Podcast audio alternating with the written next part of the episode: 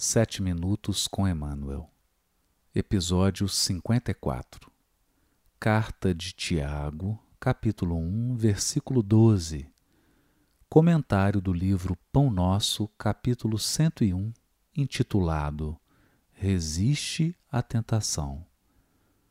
Bem-aventurado o homem que suporta com paciência a provação. Tiago, capítulo 1, versículo 12.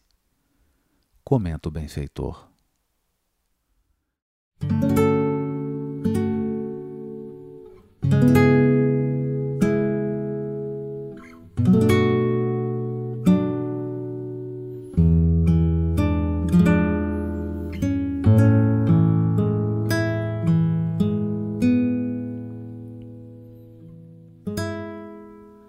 Enquanto o nosso barco espiritual navega nas águas da inferioridade, não podemos aguardar isenção de ásperos conflitos interiores. Mormente na esfera carnal, toda vez que empreendemos a melhoria da alma, utilizando os trabalhos e obstáculos do mundo, devemos esperar a multiplicação das dificuldades que se nos deparam em pleno caminho do conhecimento iluminativo.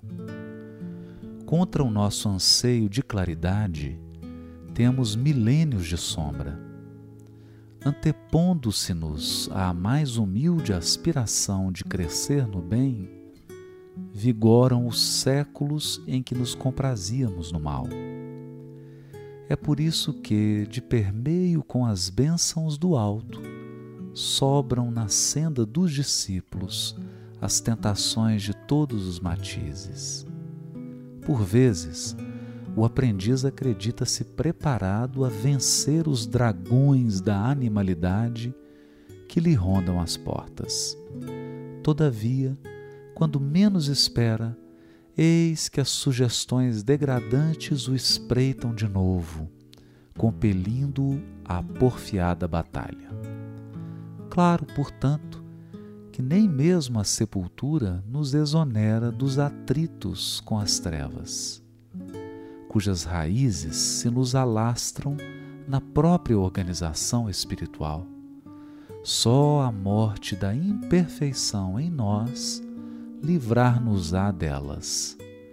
Haja, pois, tolerância construtiva em derredor da caminhada humana, porque as insinuações malignas nos cercarão em toda parte, enquanto nos demoramos na realização parcial do bem. Somente alcançaremos libertação quando atingirmos plena luz Entendendo a transcendência do assunto, o apóstolo proclama bem-aventurado aquele que sofre a tentação. Impossível por agora qualquer referência ao triunfo absoluto, porque vivemos ainda muito distantes da condição angélica. Entretanto, bem-aventurados seremos se bem sofremos esse gênero de lutas controlando os impulsos do sentimento menos aprimorado e aperfeiçoando-o pouco a pouco, à custa do esforço próprio, a fim de que não nos entreguemos inermes às sugestões inferiores que procuram converter-nos em vivos instrumentos do mal.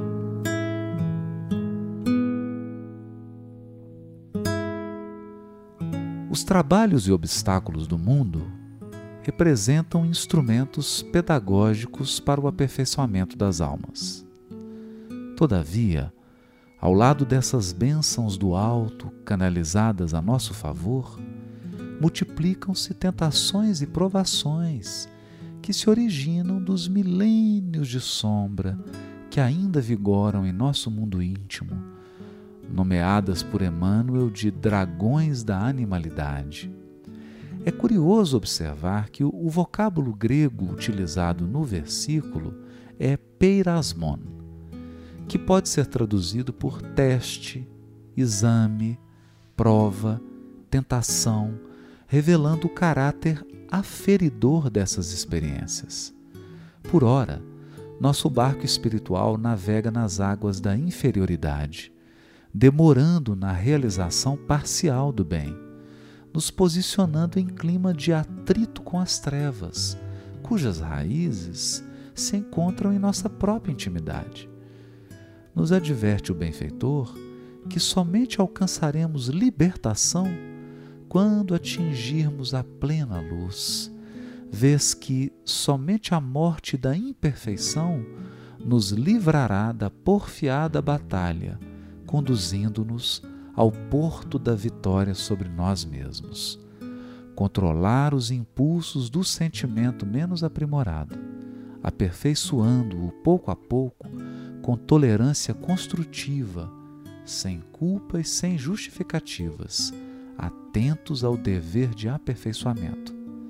A confiança em Deus, o esforço pessoal e a perseverança constituem os alicerces da nossa esperança. Nesse clima de esforço, resta-nos a serenidade de aguardar as benesses do tempo.